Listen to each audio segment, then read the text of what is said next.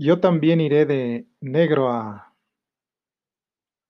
al café porque, eh, en Tenango después, más tarde, iré a unas exequias de un joven, unos 6 o 7, tal vez 8 años mayor que yo, que me invitó algún verano a un equipo de soccer, eh de adultos. Yo era adolescente, creo. Había me habían invitado antes a uno de niños, pero esos niños ahora todos son unos putos drogadictos, holgazanes e inútiles. Y lo digo así porque yo he conocido a mucha gente, muchos exdrogadictos y exalcohólicos, y el caso particular de estos niños, pues, es inútiles, huevones, como dicen en México, que no tienen nada que hacer, y por eso comenzaron a drogarse para divertirse, y se les salió de las manos. Yo trabajé en una filial de Heineken en Venezuela, que tiene un programa, eh de reinserción social en el que trabajan eh, exconvictos, gente que había estado en la cárcel, exdrogadictos y exalcohólicos, y son gente, pues, muy trabajadora y muy decente. En el mismo Tenango del Valle conozco un abogado que ahora le pidieron, eh, ser candidato a alcalde y dijo que no, porque era un puto borracho y un puto ojete, como dicen en México.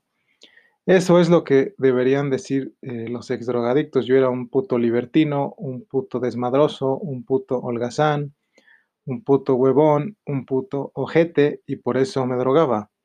Porque gracias a lo que ven en la televisión y en las redes sociales, se hacen excusas, y según ellos, les pasa lo que les pasa por cosas muy profundas, cuando el único problema es que eran unos libertinos sin qué hacer y holgazanes. Pero bueno, esto entonces este joven me invitó a un equipo de adultos. Yo jugué en el Manchester City en Inglaterra. Ahí me iba de de London a Chelsea en bicicleta muchas veces, y en México jugué en el América. Consciente yo, claro, de que lo hacía porque siempre he sido consciente y siempre he pensado, ¿por qué voy a hacer las cosas? ¿Cuál es mi intención de hacer las cosas antes de hacerlas, cuando las estoy haciendo y después de hacerlas? Siempre las hago por un motivo más grande, cuando yo veo que generalmente la gente, pues, solo se mete así, sin conciencia. Yo solo quería vivir la experiencia y conocer el mundo del deporte a fondo. Y como tengo cualidades, pues, pude estar al más alto nivel. Los mejores jugadores de soccer que yo he conocido, ninguno es futbolista profesional.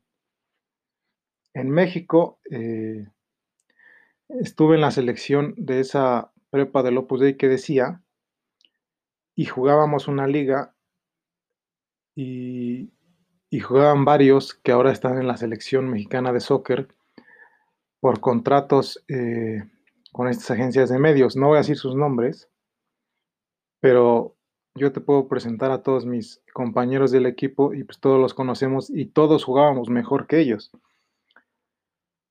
Eh, de hecho, yo ya te dije que las universidades serán el deporte profesional y, pues, es ahora lo que pasa. Los equipos mexicanos como los Tigres, Tigres, son equipos universitarios. Claro, están llenos de de gente que parecen de la Mara Salvatrucha o salidos de la cárcel con tatuajes prietos, cara de drogadictos, que tienen contratos con agencias de medios y por eso están, no hay universitarios casi. Y a ningún universitario decente le interesará, claro, meterse a ese mundo, dadas las condiciones actuales, ¿no? Donde está manejado por agencias de publicidad y medios. Pero bueno, este joven se murió y a mí me llamó la atención que la primera vez que nos reunimos eh para "entrenar", entre comillas, eh, hubo un sismo fuertezón, y él inmediatamente se hincó con las manos abiertas, como creo que se hincaba Jesús a orar, y le salieron lágrimas y estaba temblando, o sea, era, le tenía pánico a los sismos. Yo lo levanté y le dije, cálmate, cálmate, eh, no pasa nada. Y, pues ya, pasó, me, me, llamó mucho la atención que hiciera eso. Y luego un día eh, que le pegué a un güey, pues él fue el, que ya me abrazó, me, sí, me abrazó para, como cuando te estás peleando que te abrazan para detenerte los brazos y, ya que dejes de pegarle, ¿no? Hasta le rompí, le quité la, parte que barre de la escoba y con el palo se lo rompí en la cara y cuando lo rompí lo agarré un bat porque estábamos en un, no me acuerdo, como en un club deportivo y había una, un, eh, pues un cuarto donde había cosas de otros deportes y pues con lo que pude le pegué y ya él fue el que logró separarme, ¿no? Que te digo que me abrazó así de los brazos para que ya no le pegara. Pues ya yo lo recuerdo con mucho cariño, era un tipo alegre, carismático y trabajador. Toda la gente en Tenango eh, del Valle eh, es terrateniente o tiene algún algunos locales, un negocio y además casi tienen un trabajo. Él era de esas personas. Eh, es jubilado, a pesar de que es joven, logró eh, jubilarse de la extinta Comisión Federal de Electricidad. Su papá, lo met, su papá es como líder del sindicato, algo así, lo metió. Tiene locales y tierras que da de renta para que siembren y cosechen y además trabajaba en, creo que en Daimler, en la fábrica de, del grupo Daimler, que es Mercedes y otras. Entonces tenía tres ingresos, pero el mayor pues era el dueño y jefe, ¿no? Era un, buen tipo y pues se eh, murió, entonces iré en Tenango eh, después del café a las exequias. Claro, yo no sé si alguien vaya a buscarme, entonces yo tengo que planear mi vida como si no me fuesen a buscar. Yo no soy idealista ni imaginativo. Yo ya estoy diciendo aquí que me vayan a buscar, pero lo más seguro es que nadie vaya y pues yo eh, sigo con mi vida y lo que sigue es que vaya al evento fúnebre de este jovenazo o ya señor joven. Eh, ¿Qué otra cosa? Ah, un día me habló. Esto está interesante va a sonar casi a erotismo medio vulgar, pero bueno, yo he visto, eh, luego voy a los café internet a imprimir cosas, eh, sobre todo en Tenango del Valle, y, veo que las señoritas están viendo influencias que dicen pura estupidez eh, sexual, tan enfermas esas personas. Entonces podré contar algo leve, ¿no? Un día me habló este jovenazo, eh, cuyo nombre sé perfectamente, pero no lo digo pues, para no manchar su memoria. Eh, aunque yo creo que le, hubiese dado mucho gusto que yo estuviese hablando aquí de él, me habló para decirme a qué, eh, a qué club ir y yo estaba en un evento eh, de un colegio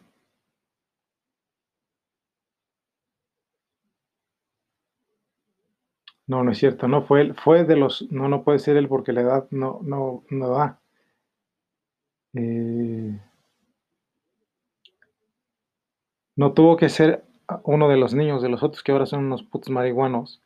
El chiste es que yo estaba en uno de los colegios y la primera vez que me agarré a una mexicana fue en un, en un concierto, que por cierto, todas las, las, las pláticas, los conciertos, los foros, todas esas cosas de las universidades privadas de paga, las organizan esas agencias de medios.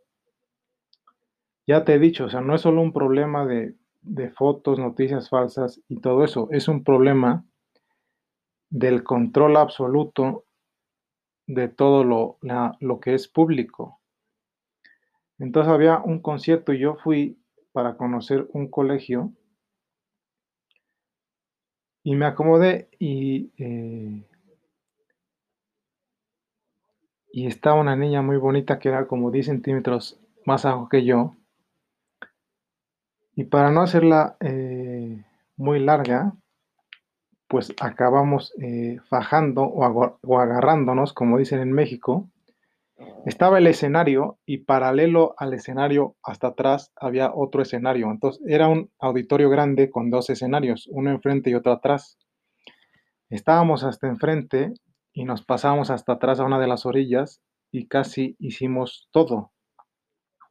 Con todo ya sabrás a qué me refiero, pero no hicimos todo, casi. Lo curioso es que no cruzamos ni una palabra hasta como dos horas y veinte minutos después de que nos vimos por primera vez en ese concierto. Eso que decía de, eh, de quitarse los lentes y vernos a los ojos de las niñas que quiero que me vayan a buscar es lo normal en lo que se puede llamar el arte de la seducción, las miradas, eh, pues tocarte levemente y eso. Por eso es yo lo que digo de, no vestirse y no enseñar la ropa y todo eso, a alguna gente, sobre todo las niñas muy vulgares, les parecerá exagerado. Pero es que el arte de la seducción y las cosas sexuales son muy sutiles y muy delicadas. Como existe la pornografía y como todo en los medios es sexual, la gente estúpida y vulgar cree que hay que hacer cosas muy profundas, entre comillas, sexualmente hablando, para que sean sexuales. Pero una simple mirada ya es sexual. Un simple tocarte así con los dedos levemente, eso ya es sexual, porque es un juego la seducción, de miradas, de sonrisas y todo eso. Ya te estoy dando este ejemplo de que no cruzamos ni una palabra y estuvimos agarrándonos o fajando o como le quieras llamar como dos horas. Ya hasta como a, la- a las dos horas y media empezamos a platicar, nos dijimos los nombres y bla, bla, bla. Y eso lo he hecho muchas veces. Por eso digo que estas niñas me vayan a buscar y, y la mirada y, y que lleven las cosas y todo eso. Y también por eso he dicho que no me canso de las que amo, de las que de verdad me gustan, porque pues nomás con que estén al lado de ti y mirándote y sonriéndote y así, pues, eh, perdón, ese ya es el, el juego del amor y de la seducción. Entonces iré, eh, si Dios lo permite, mañana eh, de negro también, no vayan a pensar que me he visto de negro por ellas, sino porque iré a las exequias. Espero que sí llegue a tiempo, porque con estas cosas no se sabe. ¿Y qué otra cosa iba a contar? Ah, eh, espero que no suene a burla y ojalá que alguien que estuvo envuelto en ese problema no esté escuchando esto, pero yo, la gente eh, ve cualquier noticia eh, pendeja y hace muchas olas y hace muchos vuelcos y escándalo y tal, y yo no he visto a nadie que diga algo sobre lo que pasó en el metro de la Ciudad de México y es una cosa muy grave. Lo interesante es que ese hecho cambiará todo, eh, no solo el metro, sino el sistema de transporte global. Y ya, eh, si pusiste atención, ya te dije que hay un constructor muy grande en el mundo que es Florentino Pérez. Su compañía, ACS, la que ya te mencioné en un podcast anterior, es la que hace, es la mayor constructora de infraestructura de metro en el planeta. O sea que él debe estar ahorita arreglando este problema. El buen Florentino Pérez, presidente del Real Madrid y presidente de ACS, porque eso, eso que pasó en el metro tiene consecuencias para todo el metro y todo y, y va a tener consecuencias para todo el mundo.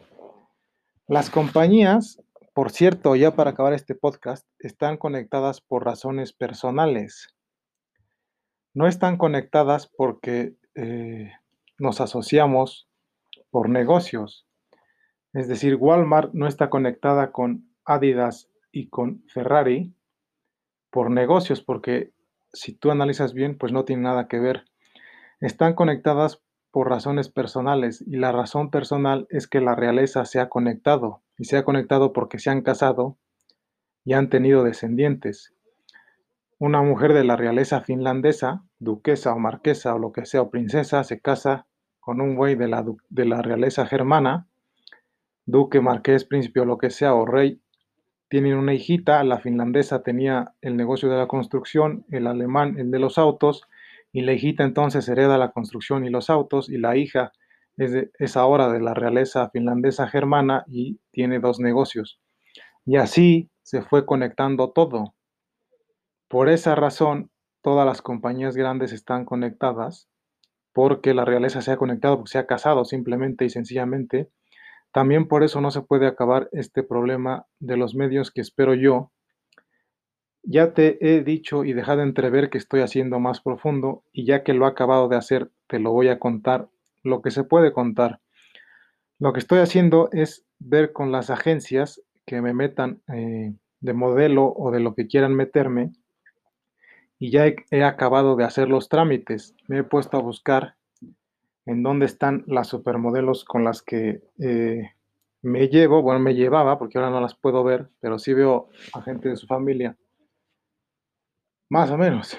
Eh, pero bueno, sí tengo contacto, eh, aunque sea sin verlas ni tocarlas ni nada, pero con su familia. Entonces estoy viendo con las agencias que me metan a trabajar de modelo o lo que sea y hacer algunos proyectos y como ya terminé, repito, de hacerlo, pues ya te lo puedo contar. O sea que a la mejor, no creo porque esas agencias, o sea, una cosa son las agencias de modelos que pertenecen a los medios, como Televisa, CNN, todo eso.